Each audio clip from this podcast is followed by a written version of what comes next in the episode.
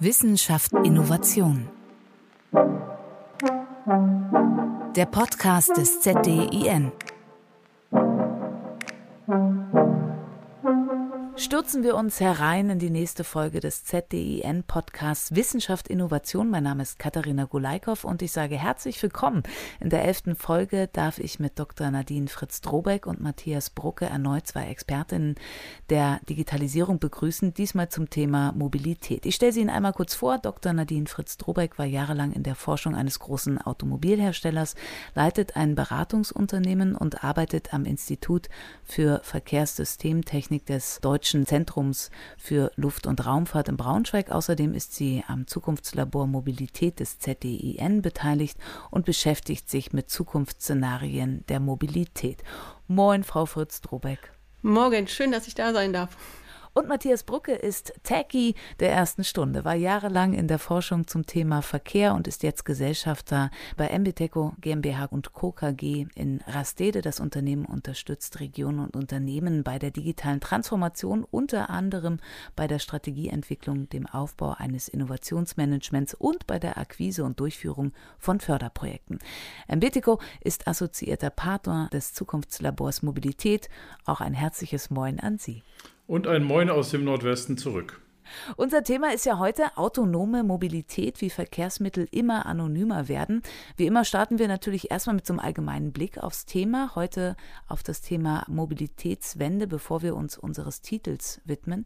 Und immer wenn es darum geht, fällt ja beim Thema Mobilitätswende reflexartig der Begriff Elektroautos. Vor kurzem berichtete unter anderem der Bundesverband der Energie- und Wasserwirtschaft in einer Studie, dass das Ladenetz für Elektrofahrzeuge zunehme, aber die Ladesäulen für VerbraucherInnen noch nicht attraktiv genug und für BetreiberInnen noch nicht wirtschaftlich genug seien. Also es geht langsam voran, aber es geht voran. Elektrofahrzeuge sind ja eh nur ein gewisser Bestandteil der Verkehrswende. Herr Brucke, fangen wir bei Ihnen an.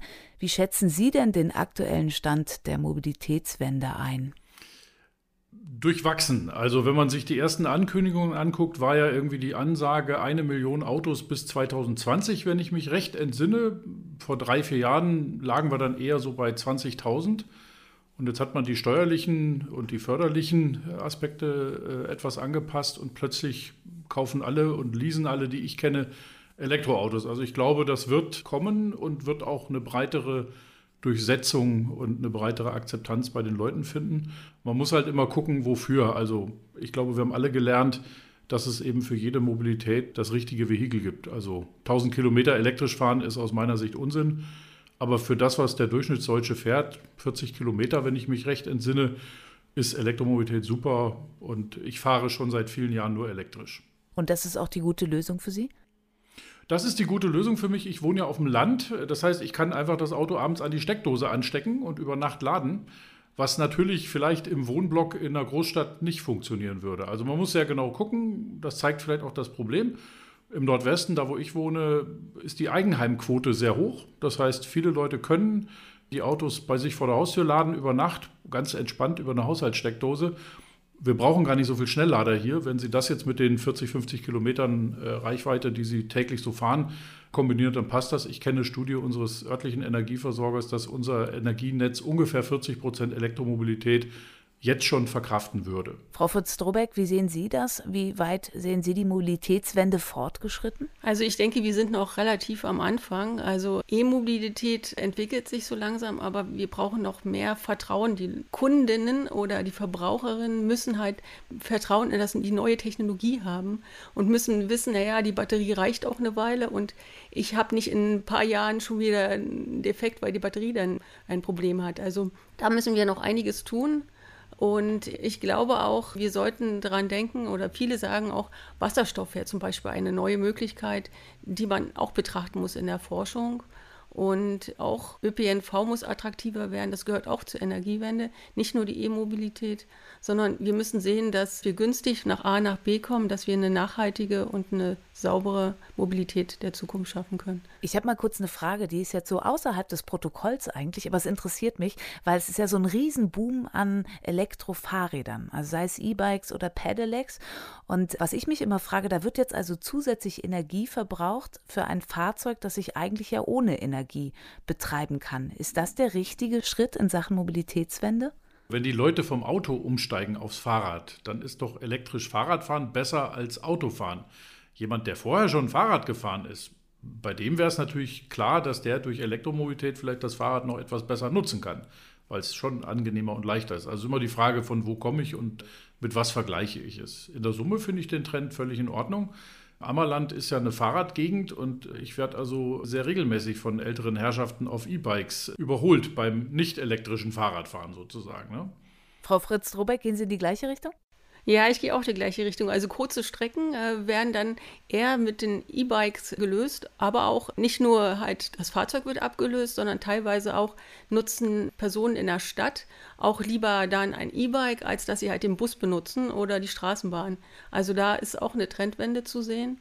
Und was man auch feststellen kann, gerade ältere Personen, die nutzen oder kaufen sich gerne jetzt ein E-Bike, weil sie denken oder weil sie hoffen, leichter und auch länger auf der, also mobil zu sein. Also durchaus positiv. Man müsste dann wahrscheinlich noch drüber reden, wo der Strom immer herkommt. Aber das wäre jetzt ein weites Thema, was uns erstmal von unserem eigentlichen wegführt. Frau Fritz-Zobeck, ich bleibe einmal bei Ihnen. Beim DLR beschäftigen Sie sich ja viel aus der Sicht der Nutzer. Da haben wir ja gerade schon kurz dran gekratzt und Nutzerinnen.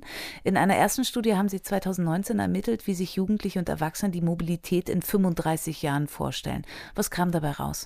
Also sowohl die Jugendlichen als auch die Erwachsenen wünschen sich eine nachhaltige Mobilität. Das heißt auch, dass sie gerne E-Fahrzeuge bevorzugen, ja, aber sie auch das nicht als Lösung für die Zukunft, also als einzige Lösung ansehen. Viel wird halt diskutiert, ja, warum macht die Forschung nicht viel in, in Wasserstofffahrzeugen, Wasserstoffbussen, was von anderen Ländern eher gefördert wird als bei uns.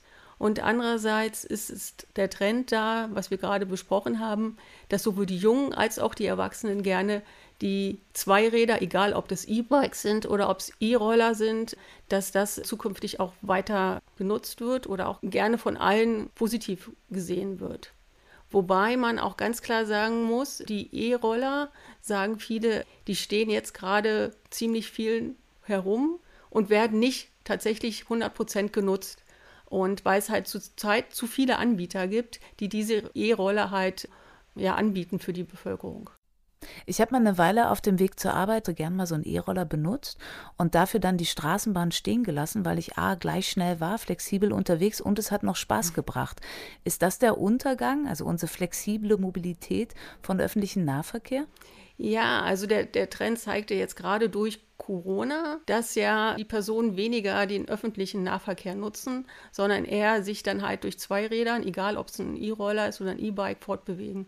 Und dieser Trend wird sich zeigen, aber ich vermute schon, weil der Wunsch auch von den Jungen und von den Erwachsenen so ist, dass wir da viel flexibler sind und dass da auch mehr gemacht werden muss. Also in Zukunft stellen sie sich sowohl die Jugendlichen auch Erwachsenen auch das Stadtbild ganz anders vor. Also typische Straßenwege, die wir kennen, mehrspurig, zweispurig, das sehen sie in der Zukunft nicht. Sie möchten das Grüne haben, dann eher wirklich spezielle Wege nur für die E-Bikes und für die E-Roller oder was auch immer dann in den zwei zweirädigen Fahrzeugen dann in Zukunft kommen wird und die Fußgänger auch extra, also ein extra Streifen für diese, weil sie auch glauben, dass das Gefühl, ich bewege mich, spazieren gehen wird wieder zu einem Trend. Also gerade wenn Homeoffice äh, zukünftig sein wird, ist es wichtig, sich wieder selber zu bewegen. Und deswegen ist der Trend da, Fußwege auszubauen und auch die Fahrrad- und Roller, wo man sich selbst bewegen kann, dann zu nutzen. Also Individualverkehr, Herr Brucke, Sie haben schon gesagt, das Ammerland, wo Sie zu Hause sind, ist ja auch Fahrradland, aber die Wege sind ja auf dem Land nun mal weiter. Da spielt dann auch sowas wie der öffentliche Nahverkehr eine Rolle und halt der Individualverkehr dann doch wieder im Auto. Wo sehen Sie denn die Zukunft der Mobilität? Naja, der, der Individualverkehr ist auf dem Land das dominierende Mittel, weil ein öffentlicher Nahverkehr de facto nicht existiert. Das ist reine Schülerbeförderung. Und wenn gerade Schulferien sind, fährt halt einfach kein Bus. Nee, die, die Sache, glaube ich, ist für mich klar. Mobilität wird sozusagen systemisch und divers, würde ich das jetzt mal nennen. Also wenn ich meine Kinder frage, die so Mitte 20 sind, dann waren die nicht so der Meinung, dass man jetzt partout einen Führerschein machen müsste, weil, naja, man hat ja Mobilität als Dienstleistung, also in, in einem neudeutschen oder englischen Sinne Mobility as a Service. Also ich kaufe mir gar kein Auto, weil ich habe ja irgendeine Art von Mobilität. Und grundsätzlich brauchen wir halt da, wo die Infrastrukturen nicht da sind auf dem Land, eher, müssen wir eher in Richtung individueller Mobilität gehen. Es würde aus meiner Sicht gesamtgesellschaftlich keinen Sinn machen, jedes Dorf oder jede kleine Ecke mit einem Pendelbus zu erschließen. Also ich kenne im Landkreis Ammerland die Zuschüsse, die äh, der Landkreis immer machen muss, damit die Busbetreiber die Buslinien überhaupt fahren lassen. Das ist also so im mittleren sechsstelligen Bereich im Jahr, weil sie einfach in der Fläche die Dinge nicht ökonomisch sinnvoll betreiben können. Also so systemische Lösungen in Berlin funktioniert super. Ja. Bei uns liegt jetzt vor der Tür auch kein Elektroroller rum, wie in Oldenburg jetzt auch schon weil das hier auf dem Land keiner braucht. Also wir müssen tatsächlich hingucken, was sind die Bedürfnisse und Bedarfe der Leute und wie organisiert man es. Das Schöne bei dem Einstieg in das Thema Elektromobilität ist ja, die ist ja immer systematisch und systemisch, weil ich brauche eine App, ich muss wissen, wo die Ladesäulen sind. Und wir haben uns so daran gewöhnt, dass für die klassische benzinbetriebene Individualmobilität sozusagen Tankstellen überall sind, dass wir eben so Themen wie Reichweitenangst und solche Sachen mit, mit Elektroautos kriegen wie gesagt, ich fahre schon seit, ich glaube, sechs, sieben Jahren nur elektrisch und wenn dann so die Freunde, Kollegen mal damit fahren und man kommt mit fünf Kilometern elektrischer Restreichweite zu Hause an, dann muss man das einfach ein paar Mal gemacht haben, um diesem Vehikel zu vertrauen, sozusagen. Ne? Also das ist einfach eine, Umstellung. Ich persönlich glaube tatsächlich, dass man eher in Richtung auf eine sogenannte Servitization kommen wird. Also sprich, ich nutze Autos, ich nutze ÖPNV so, wie es für mich passt. Bei den Logistikern heißt das dann intermodal und multimodal.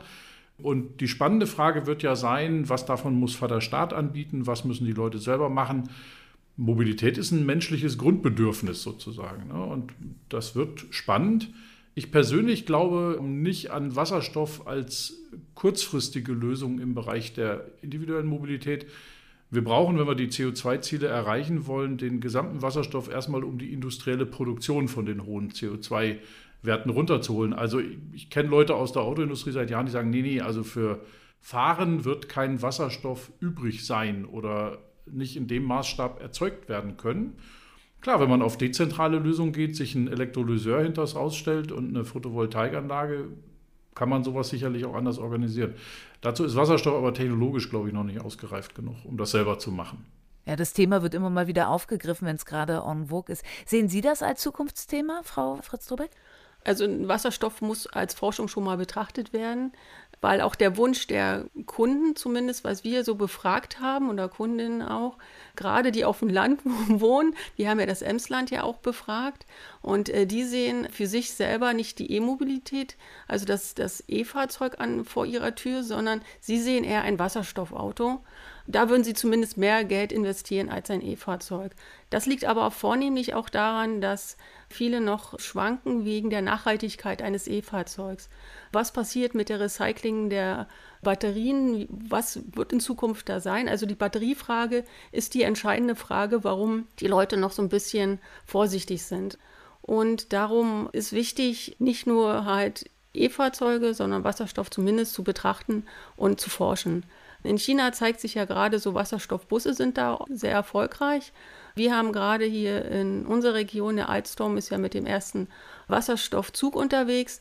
Ich glaube, der Trend geht darin und wir sollten das dann halt auch unterstützen und beides halt, wie gesagt, betrachten. Noch eins zu Herrn Brucke. Wir haben auch festgestellt, dass der Trend vor allem bei den Erwachsenen geht darin, dass sie sich zukünftig auch vorstellen, ein Auto nicht mehr zu kaufen, sondern eher so eine Mietangebote zu nutzen. Und gerade im Hannover-Raum gibt es die Dienstleistung Moja und viele schwören auf Moja und glauben auch, das ist die Zukunft. Und gerade wenn das noch autonom läuft, ist das wohl die Zukunft, die sie halt auch nutzen würden und sehen das halt sowohl für sich privat als auch als Firmenmöglichkeit. Da würde ich einmal kurz ergänzen, bevor Herr Brucke ergänzt, Moja ist, kann man grob sagen, so ein Mix aus Taxi und Bus, was eine Route fährt und man sich aber individuell dazu loggen kann. Ne? Genau, also es fährt auch ähnlich vor der Haustür los. Das heißt, also es ist auch bequem für viele und es können auch andere auch zusteigen. Genau. Herr Brucke. Ich kenne dazu Leute, die sagen, ich will nicht wissen, was mein Autositznachbar gestern gegessen hat. Also ich denke, man muss sehr gezielt hingucken, wo passiert das. Wenn Sie in einem städtischen, in einem urbanen Szenario sind, ist die Kombination an Sharing oder Pooling, also sprich systemisch betriebener Mobilität und Autonomie, ist das, was letztendlich die Wirtschaftlichkeit ausmacht, weil dann kann ich mir das Auto morgens vor die Haustür holen. Auf dem Land oder in anderen Szenarien macht autonomes Fahren nicht wirklich Sinn. Ne? Also in der Form ist, glaube ich, die Carsharing oder diese Pooling-Idee oder, oder solche Moja-Konzepte, glaube ich, funktionieren am Ende nur wirtschaftlich, wenn die Fahrzeuge autonom sind und in der Lage sind, in ein Depot zurückzukehren, beim Kunden morgens vor der Haustür zu stehen.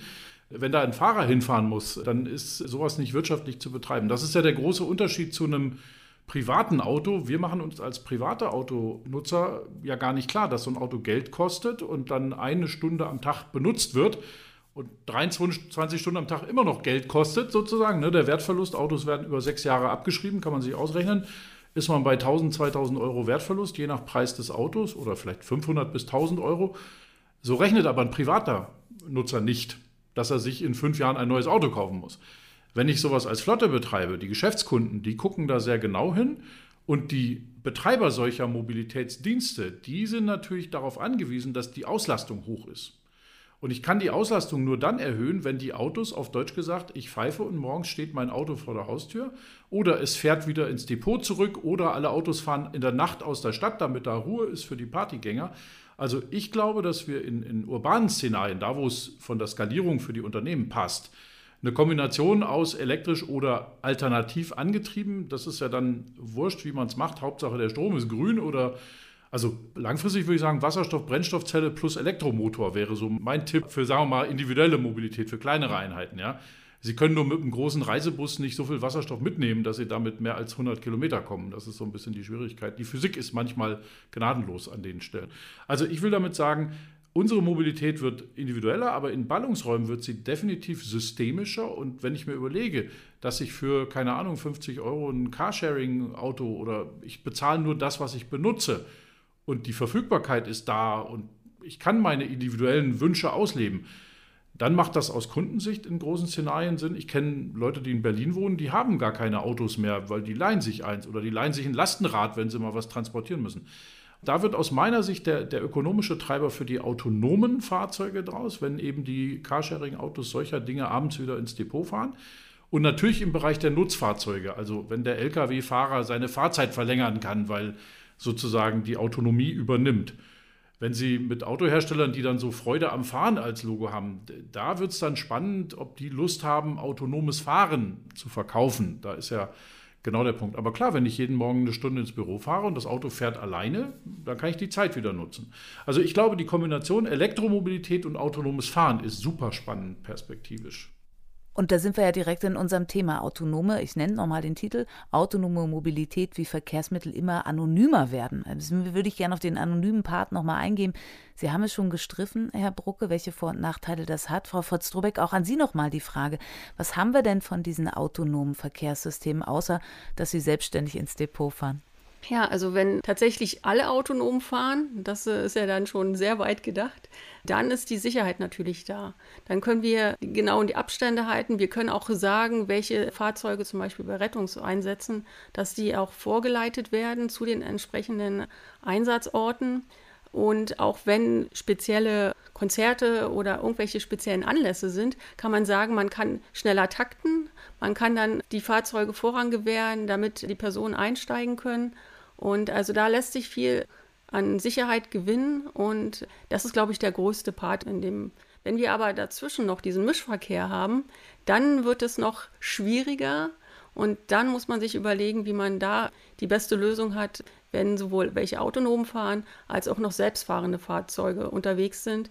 Die müssen wissen, wie sie halt kommunizieren können. Und wenn sie ein autonomes Fahrzeug haben, können sie nicht ein Handzeichen geben und sagen, ja, ich biege als erstes ab oder so. Das funktioniert dann in dem Züge nicht. Also da mm, muss noch ein bisschen Energie reingesteckt werden, wie, wie dann der Mischverkehr, den wir als erstes haben werden, dann funktionieren kann. Da können wir direkt zu Herrn Brucke überleiten. Sie haben ja gerade ein Forschungsprojekt zu dem Thema Aorta, die automatisierte Rettungsgasse für Einsatzfahrzeuge. Da probieren Sie ja genau schon das, also wie autonome Fahrzeuge mit nicht autonom zusammenarbeiten. Wo sind wir da?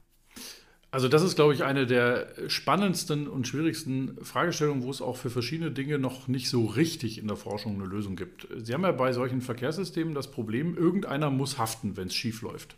Die sogenannte Produkthaftung. Ja? Das autonome Fahrzeug, ja, ich bin Mitglied der Expertengruppe Intelligente Mobilität im Digitalgipfel. Da haben wir vor zwei, drei Jahren Papier verfasst, hat der Bundestag eine Entscheidung getroffen, dass man eben, sagen wir mal, die fahrerische äh, Verantwortung ans Auto delegieren kann spannende Diskussion übrigens. Die Versicherungen sagen uns, dass 90 Prozent der Unfälle sind Menschen verursacht und die Versicherungsunternehmen rechnen damit, dass das ganze Thema Verkehr billiger wird, je mehr autonomes Fahren es gibt, weil natürlich die autonomen Systeme tendenziell keine Fehler machen. Aber das Spannende ist genau diese Übergangsphase einer, aus technischer Sicht würde man das eine nicht kooperative Umgebung nennen. Also das autonome Fahrzeug muss mit Grundannahmen darüber operieren, wie sich ein Mensch benehmen wird. Und die Menschen müssen mit Grundannahmen darüber operieren, hm, was macht denn die Kiste jetzt? In dem Aorta-Projekt geht es im Wesentlichen um ein sehr spezielles Szenario, nämlich das automatische Bilden einer Rettungsgasse. Also ein Notarzt kommt und kommt sozusagen in ein Verkehrsgebiet, wo eine Mischung aus autonomen und nicht autonomen Fahrzeugen unterwegs ist. Die reden zum Teil miteinander, die reden zum Teil mit der Infrastruktur und in dem Projekt ist unser Job sozusagen eine App für ein Mobiltelefon zu entwickeln, mit dem also Fahrer von nicht autonomen oder nicht hochautomatisierten Fahrzeugen Instruktionen bekommen, was sie denn jetzt tun sollen. Der Notarztfahrer drückt auf den Knopf und sagt, ich komme. Ne? Die autonomen Fahrzeuge kriegen das natürlich als Nachricht, stimmen sich untereinander ab. Du fährst rechts, ich fahre links. Ja, was machen wir jetzt mit den anderen Verkehrsteilnehmern? Und da ist eben die technische Idee, die mit einer App auszustatten, die ihnen eben sagt, Notarzt kommt, fahr bitte links, fahr bitte rechts, weil sie eben auch äh, getrackt werden. Das Projekt hat gerade gestartet. Ich gehe davon aus, dass wir da in ein, zwei Jahren was zeigen können. Sowas wird man natürlich erstmal auf einem Testgelände zeigen, weil man dafür natürlich auch Infrastruktur braucht. Sie brauchen die sogenannte äh, Roadside Infrastructure, mit der quasi die Fahrzeuge reden. Sie brauchen natürlich die Positionen der Leute. Sie brauchen etwas, was man dann ein Operational Picture oder ein, ein, ein Lagebild nennen würde, nämlich wo sind die eigentlich alle? Und irgendeiner muss auf einer sehr hohen Ebene entscheiden, so, jetzt Rettungsgasse bitte. Und unser Job ist eben in dem Projekt dafür zu sorgen, dass man eben auch Fahrer in dieses Szenario einbezieht mit der spannenden Herausforderung, die App soll denen sagen, was sie machen, ohne sie vom Fahren abzulenken. Es gab erste Studien zu Anfang der Navi-Systeme, dass Navigationssysteme tendenziell ein Unfallrisiko darstellen, weil die Leute alle losfahren und dann erst das Navi programmieren und in der ersten Fahrzeit total unaufmerksam sind. Also die spannende Sache ist, wenn man das hinten wirklich produktiv in den Verkehr bringen will, müssen solche Verkehrssysteme zertifiziert sein und nachweisen, dass sie sicher sind. Und es weiß noch keiner, wie man autonomes Fahren zertifiziert. Und es gibt erste Ansätze, aber die laufen so, alle Fahrzeuge sammeln Daten, dann wird gelernt, dann wird eine neue Softwareversion über die ganze Fahrzeugflotte ausgerollt, weil das habe ich mit den Autokollegen auch diskutiert. Sie wollen ja nicht, dass zusätzlich zu den so und so vielen Millionen besserwisserischen Fahrern auch noch fünf Millionen individuell anders angelernte autonome Fahrzeuge unterwegs sind. Bis zu einem richtigen, alles fährt autonom, alles lernt, alles passt sich individuell an, das ist noch eine Riesengeschichte. Auf der anderen Seite, ich hätte vor zehn Jahren nicht für möglich gehalten, dass wir heute eine Bundestagsentscheidung haben, hochautomatisiert bis Klasse 4 in Deutschland fahren zu können. Ich hätte nicht für möglich gehalten, dass wir Teststrecken haben, wo das alles passiert. Wie gesagt, vor zehn Jahren, als ich noch in der Forschung war, haben wir die Projekte gemacht, wo wir gedacht haben, naja, nette Idee, macht Spaß, aber hm, wann kommt das? Drohnen fliegen über unseren Köpfen rum. Also wir haben schon eine Entwicklung, wenn man so das über die Jahre anguckt. Und ich gehe schon davon aus, weil das eben eine, Kern, sagen wir mal, ein Kernaspekt der deutschen Autoindustrie ist, eben technologisch besser zu sein also ich kenne Aussagen deutscher Autohersteller, die sagen eben, so ein amerikanisch autonom fahrendes Auto würden sie nicht in Deutschland auf die Straße lassen. Also man weiß auch, warum die Kollegen aus USA ihre Autos in den Niederlanden zugelassen haben für den europäischen Markt und nicht in Deutschland. Ne? Also ich glaube schon, wir werden das kriegen und solche Projekte wie Aorta und andere Dinge, die wir auch früher, als ich noch in der Forschung gemacht haben, sind super wichtig, um herauszufinden, wie kann man das alltagstauglich und vor allem sicher betreiben wie gesagt, das, was äh, die Kollegin schon sagte, wenn dann alles autonom fährt und sich alle Fahrzeuge abstimmen, siehe in der Luft, Ja, ein Verkehrsflugzeug fliegt 97 Prozent seiner Zeit autonom. Aber da gibt es ja auch eine Verkehrssicherung und eine Flugsicherung und da sprechen die alle miteinander. Da gibt es automatische Systeme. Aber wir wollen es ja gerne individuell und idealerweise auch noch ohne Tempolimit, was ich manchmal ein bisschen schräg finde in der ganzen Diskussion. Zukunftsvision. Wir sehen, wir haben noch viel an Arbeit vor uns, aber es passiert auf jeden Fall was. Wir gucken einmal, eigentlich sind wir schon mittendrin. Wir haben ja zwei Rubriken in diesem Podcast. Die erste ist die Zukunftsvision. Und da sind wir eigentlich schon drin, weil natürlich gerade bei dem Thema autonomes Fahren man nie in der Ist-Situation bleibt, sondern schon vorausschaut. Ich würde gerne, und das mit Frau Fritz-Drobig als erstes, einmal den Bogen schlagen. Unser Thema ist ja doch auch nicht nur die autonome Mobilität, sondern auch die Anonymität. Wenn wir uns das, also wie Verkehrsmittel immer anonymer werden, da sind wir ja dann ein bisschen wieder raus aus dem Individualverkehr. Wie kann das denn in der Zukunft laufen? Also können Sie sich das schon vorstellen? Sie haben ja diese Nutzerbefragung auch gemacht. War das da schon Thema? Ja, also die Jugendlichen und die Erwachsenen machen sich sehr natürlich viel Gedanken, wie das zukünftig auch sein wird. Gerade durch Digitalisierung, künstliche Intelligenz werden halt aus ihrer Sicht ja auch viele Jobs wegfallen oder beziehungsweise gerade durch die autonomen Fahrzeuge sind Berufe auch nicht mehr das, was wir heute wichtig erscheinen lassen. Und gerade solche Berufe, die für uns sehr anstrengend sind, so, so nach den Aussagen der jungen Leute, die werden irgendwann durch künstliche Intelligenz oder Roboter eingenommen, sodass sich dann auch die Frage stellt, wie wir uns das finanziell auch leisten können. Und da ist dann auch die Frage, ob es dann ein ganz anderes Stadtbild geben wird. Ne? Also autonome Fahrzeuge vielleicht nur im Stadtkern. Und dann aber auch gibt es Quartiere, die vielleicht für besser betagte Personen sind und welche, die halt nicht so viel Geld haben, wo dann tatsächlich der, der Bus, der dann zwar autonom ist, aber noch mit, wo mehr Personen mitfahren können, dort fährt Jugendliche sehen das zum Beispiel auch so, wenn man ein Fahrzeug bucht, beziehungsweise die nennen das eigentlich so eine Art Kapsel, die man sich dann vorstellen kann, die man individuell buchen kann. Da ist es dann so, dass ich auch sagen kann, was die Ausstattungsmöglichkeiten sind. Sie hätten dann halt gerne, wenn sie halt zu ihrem Hobbys fahren, gerne ihre Gitarre mit oder ihre zum Fußball, da muss auch dann Platz sein für eine Sporttasche. Muss dann zum Beispiel bei jemandem, der von der Dienstreise ist, da muss halt der, der Koffer oder muss das, das Notebook rein. Da sehen Sie halt, da kann man das individuell so gestalten, wie man das haben will. Aber das bedeutet für Sie auch Aufpreis. Sie sagen, den, den öffentlichen Nahverkehr kann man so für Normalausstattung, sagen wir mal so Normalausstattung, kostengünstig gestalten. Aber wenn man eine individuelle Kapsel hat, die autonom vor meiner Haustür losfährt, weil gerade so die älteren äh, erwachsenen Personen, die wissen, ich möchte die, auch diese Bequemhaftigkeit, die ich bei meinem eigenen Fahrzeug, ich steige vor meiner Haustür ein und ich steige dann wieder aus, wo ich dann genau hin möchte und genau wirklich vor dieser Tür. Das möchten Sie gerne auch beibehalten, um auch diesen Zweck zu nutzen. Dafür äh, würden Sie dann halt auch mehr Geld ausgeben. Und das ist bei dem öffentlichen Nahverkehr, der dann halt kostenlos ist, da kann man keine Sonderausstattung machen. Und da sehen die Erwachsenen, aber auch vor allem die Jugendlichen, großes Problem, dass sich da ein arm und reich in Zukunft entwickeln wird. Einige, die sich diese neueste Technologie leisten können, beziehungsweise leisten können zu mieten und welche, die einfach das nutzen müssen, was halt vor der Haustür entsteht. Und gerade auch äh, Digitalisierung Stadt-Land, da sagen die Jugendlichen ganz klar, die auf dem Land wohnen, hier wird noch nicht so viel passieren. Wir sind froh, wenn wir 4G haben. Wenn wir noch nicht mal äh, 5G plus, brauchen wir gar nicht erst zu rechnen. Da sind sie erstmal froh, dass überhaupt die äh, Infrastruktur so, so gestaltet ist, dass sie ihren Alltag halt gewährleisten können. Wünschen sich aber, das muss man ganz klar sagen. Wenn Sie halt auch älter sind, wenn Sie selber Ihre Familie haben, wünschen Sie sich gern auch wieder aufs Land zu ziehen. Wenn Sie auch vorher meinetwegen studiert oder Ausbildung in der Stadt gemacht haben, ist für Sie halt der Trend trotzdem da. Ich möchte gerne halt wieder aufs Land, weil ich dieses Grün herum und auch dieses, ich kenne meinen Nachbar, ich kenne meine Freunde und ich weiß, wo ich hin muss, das genießen Sie halt. Und deswegen muss man gucken, wie sich das halt genau entwickelt. Also auch wenn halt Berufe wegfallen, wie autonom fahren, ist natürlich äh, die Frage, ob man einen Service nutzen kann. Gerade Ältere wünschen sich, ich möchte nicht irgendwie in ein autonomen Fahrzeug einsteigen, sondern ich hätte gern jemand, mit dem ich sprechen kann, der mir vielleicht hilft einzusteigen.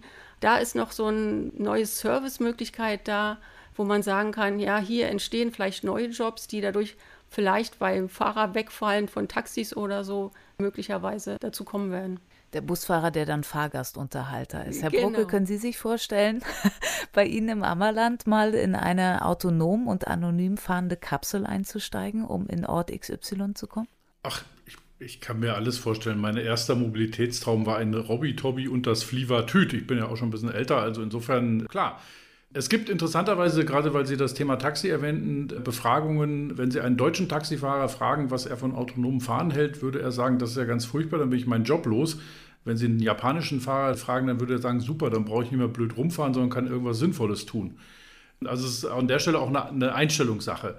Die spannende Frage mit Technik, die, die ältere Menschen entlastet, ist, man, man spricht von der sogenannten Altersausdifferenzierung. Das heißt, die älteren Leute sind sehr, sehr individuell beurteilen Dinge ganz explizit danach, bringt mir das was. Ich habe früher viel im Bereich Smart Home Technologie auch äh, Projekte gemacht und da war die spannende Frage, dass alle älteren Menschen gesagt haben, ja, will ich unbedingt haben. Und wenn man gefragt hat, und was würdest du dafür bezahlen, haben die gesagt, ja, nee, wieso bezahlen? Das muss doch irgendwie umsonst sein, ja. Also wie immer mit der Technik, ich könnte Ihnen jetzt Briefe von mittelalterlichen Skriptorenmönchen zeigen, die sich darüber beschweren, dass der Gutenberg mit seinem Buchdruck sie alle arbeitslos machen wird. Also ja, das sind Veränderungsprozesse. Die spannende Frage ist ja, kann man sowas nachhaltig betreiben? Nachhaltigkeit heißt ja immer ökologisch, ökonomisch, aber eben auch sozial. Das ist, glaube ich, etwas, wo wir uns in Deutschland in einer wunderschönen Gegend befinden. In anderen Ecken dieser Welt, neben sich China, da wird halt ein Mobilitätssystem aus Gesamtsystemgründen für richtig gefunden und dann wird das halt entschieden. Die Kollegen haben da ja kein Demokratieproblem, dass man auch wiedergewählt werden muss, wenn man irgendwelche Dinge tut. Ich würde gerne nochmal auf den Begriff der anonymen Mobilität einhergehen. Es ist logisch, immer wenn ich systemisch unterwegs bin, wenn ich autonome Systeme, KI haben will, die meine Präferenzen kennen soll und sich ideal auf mich einstellen soll, dann geht das nicht anonym, weil woher soll denn die arme Technik wissen, was meine Präferenzen sind? Ich bin also kein Verfechter der Anonymität, aber ich bin ein Verfechter der europäischen Datenschutzgrundwerte, also ne, Recht auf informationelle Selbstbestimmung. Ich möchte wissen, was passiert mit den Daten. Mir wird aktuell ein bisschen gruselig, wenn ich sehe, dass alle Gesundheitsdaten in einen großen Pool sollen, damit man schön KI trainieren kann. Wer garantiert uns denn, dass das nicht irgendwie liegt und irgendwann plötzlich im Internet ist? Gestern kam die Meldung, 3,8 Milliarden Kontaktdaten von Clubhouse sind im Darknet zu kaufen, also Namen, Telefonnummern, logisch. Also insofern, es wird immer eine Mischung geben aus von Menschen betriebene Mobilität, nehmen Sie Seniorenclubs oder Diakonien, die Ausflüge für ältere Menschen organisieren. Grundsätzlich werden wir nicht Menschen durch Technik ersetzen. Und die Mehrklassengesellschaft haben wir ja jetzt auch schon. Also das ist ja schon so, dass wir jetzt sehr darauf gucken, wo kann ich es mir leisten, was kann ich mir leisten. In Ballungsräumen haben sie in der Regel einen sehr, sehr guten ÖPNV, weil das auch von Staatsseite da gut betrieben werden kann. In Berlin brauchen sie kein Auto, weil sie eine S-Bahn haben. Wie gesagt, hier im, im Ammerland muss dann gelegentlich mal ein ehrenamtlich betriebener Bürgerbus her, weil in den Schulferien gar kein Bus fährt. Und vielleicht muss man dann darüber nachdenken, ob man die Dienste nicht zu den Leuten bringt. Also es gibt viele Konzepte, wo dann die rollende Arztpraxis oder nur das früher das Bäckerauto. Also vielleicht kommen ja Dinge wieder, die wir vor vielen Jahren gesehen haben. Es gibt ganz viele tolle Projekte, die eben digitale Plattformen für Nachbarschaftshilfe nutzen. Bring mir was mit. Digitale Mitfahrzentralen, Ride-Sharing auf, auf Neudeutsch. Nochmal, das wird alles bunt und es wird ja vielleicht so als kleinen, äh, ne, wir reden ja auch ein bisschen über Zukunft, aktuell entsteht ja Gaia X als europäische Industriedatencloud. Und der erste Datenraum, der in Deutschland fertig ist, ist der Datenraum Mobilität. Das heißt, perspektivisch, ich schätze mal so drei, vier Jahren, werden wir eine systemische intermodale Mobilität in Deutschland haben. Aktuell ist es so, wir haben 17 Verkehrsverbünde, die inkompatible IT-Systeme haben. Also wenn ich von A nach B in Deutschland fahren will, muss ich 17 Apps installieren, um ne, in Oldenburg mit dem Bus und also klar, die Deutsche Bahn sagt einfach, ich bezahle einfach überall, damit die Leute ein City-Ticket haben.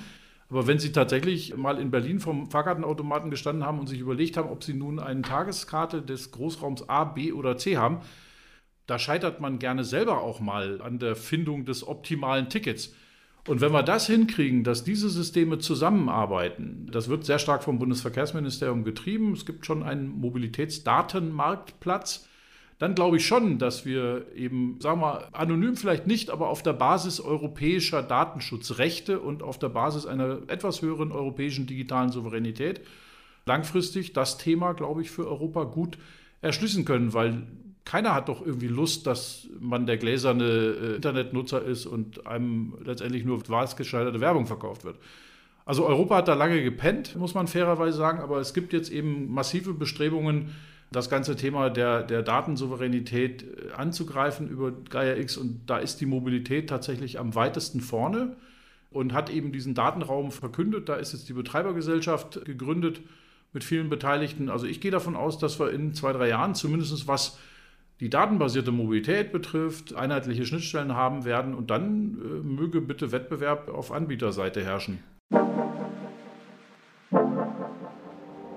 Wissenstransfer. Und dann kommen wir schon zu unserer nächsten Rubrik. Die nennt sich Wissenstransfer. Also im ZDN arbeiten Sie ja sozusagen Forschung und Wissenschaft zusammen. Wie wichtig ist denn dieser Austausch, damit wir auch mal Dinge, die erforscht werden, marktreif auf die Straße kriegen oder auf den Markt, Frau Fritz-Drobeck? Also wichtig ist, dass man sowohl die Forschung als auch die Entwicklung sehr eng zusammenarbeitet. Also wir als Forschung können aufzeigen oder fragen, wo geht denn die Technologie hin in Zukunft, aber wir können auch dem Zuge Anreize oder auch Anforderungen generieren, wie müsste das sein, gerade wenn wir wissen, was eigentlich der Kunde oder die Kundin zukünftig sich dann vorstellt, können wir aus dem, was technologisch möglich ist, was der Wunsch da ist, was sind die Bedürfnisse, aber auch, was ist gesetzlich eigentlich überhaupt möglich und auch wirtschaftlich. Man muss immer betrachten, kann man oder will sich ein Kunde das kaufen, leisten, mieten, zu welchen Bedingungen braucht man dann? Und dazu ist es wichtig, mit der Entwicklung zusammenzuarbeiten, zu sagen, hier, das sind die möglichen Bedürfnisse, das ist technologisch möglich und hier so einen kleinen Anforderungskatalog für die Entwicklung auf die Hand zu geben, damit sie sagen, ja, genau das ist das, was ich brauche. Sonst entwickeln wir Produkte, die dann gleich in die Mülltonne landen oder beziehungsweise die umsonst sind. Also wir müssen direkt an den Kunden entwickeln und nicht vom Kunden weg. Genau, Sie kennen ja nun beide, beide Seiten, also haben jeweils in, in Praxis und in Forschung gearbeitet. Was müsste denn optimiert werden? Also Frau Fritz-Drobeck hat ja eigentlich schon was gesagt, dass man nicht für die Tonne produziert. Wie klappt das, Herr Brucke? Na, das klappt auf Deutsch gesagt nicht. Also, wenn ich mir angucke, wie viel Geld in Dinge investiert wird, sei es das Thema Wasserstoff, sei es das Thema Elektromobilität, das Problem ist, wir haben halt in Europa, speziell in Deutschland, so einen, so einen Innovationsbegriff, der immer äh, so einen sehr statischen, linearen Prozess bedenkt. Also da hat irgendeiner eine gute Idee, dann gebe ich dem viel Geld oder macht er da irgendwas draus und dann gebe ich einem großen Institut, einer Großforschungseinrichtung noch mehr Geld, damit die daraus sozusagen Prototypen machen. Und idealerweise gebe ich dann den Forschern Geld, damit sie eine Firma ausgründen. Und äh, das führt dummerweise in Europa dazu, dass halt nur ein Dreitausendstel des investierten Euros vorne äh, irgendwann hinten wieder Steuergeld zahlt. Wenn Sie sich angucken, dass Leute wie, wie Elon Musk oder das amerikanische Mindset, die sagen ja nicht, ich will die schwierigste, beste, zuverlässigste Autonomie bauen. Also, ne, wir sind ja schon als Deutschland. Ich habe also ja, ich habe nicht Informatik studiert, um Kundenprodukte zu machen, sondern um meine persönliche Eiger Nordwand in, in Form von cooler Software zu erklimmen. Ja, also die Motivation in der Forschung bei den Leuten ist sehr oft eine auf das Lösen schwieriger technischer Probleme ausgerichtete, was super wichtig ist. Ich sitze lieber in einem europäischen Flugzeug, was nicht runterfällt, als in einem amerikanischen. Die Idee, jetzt sehr, sehr simplifiziert in Amerika, ist, ich will die Welt beherrschen oder den Markt beherrschen. Das heißt, einen Amazon, einen, einen Tesla, einen Apple startet immer beim Kunden. Die machen gar nichts, für das kein Kunde bezahlen würde. Und das wäre mir jetzt aus so einer europäischen Sicht zu kurz gesprungen.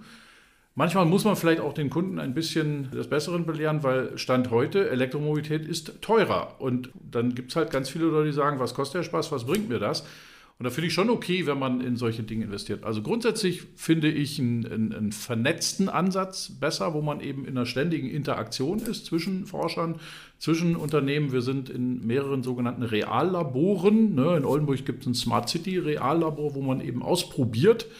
Und da gibt es eine sehr, sehr starke Partizipationssäule. Das heißt, wir diskutieren mit normalsterblichen Bürgern über Smart City und nicht mit Fachleuten. Also ne, wir haben alle eine, eine Vorstellung, wo die Reise hingeht und unser Office-Motto war immer, die beste Art, die Zukunft vorherzusagen, ist sie zu gestalten. Ja, so, so arbeitet Forschung auch an der Stelle, das ist auch gut so.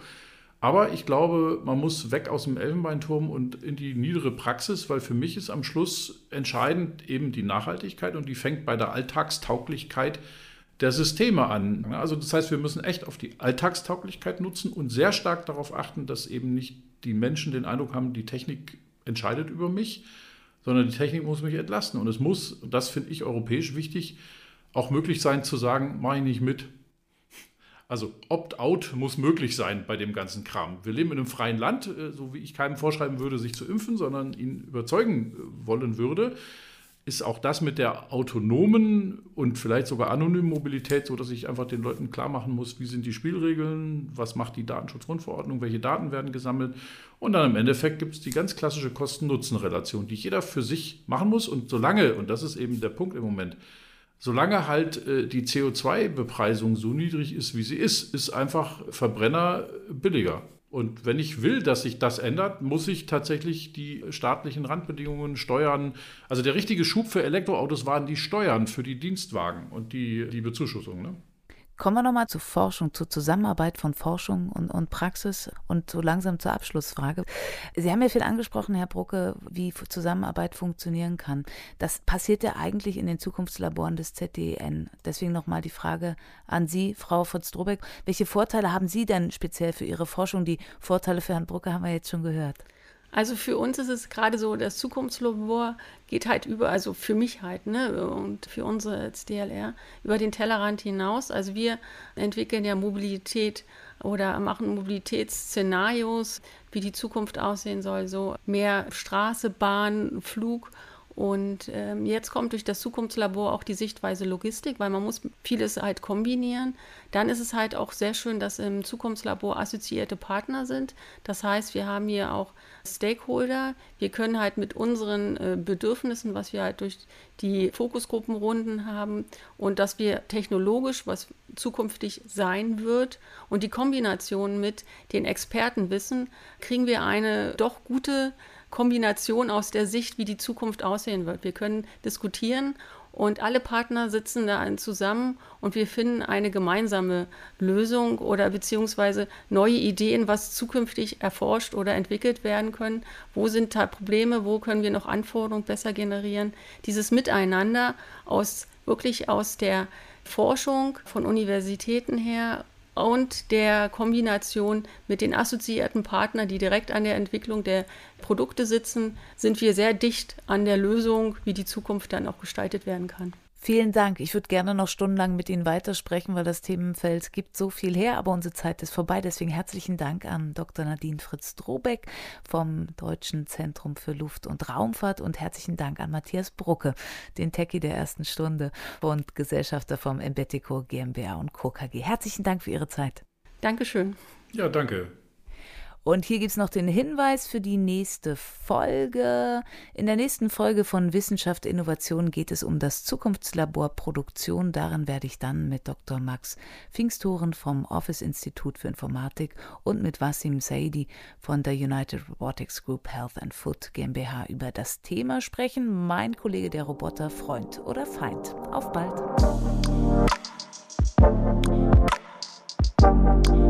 Wissenschaft Innovation. Der Podcast des ZDIN.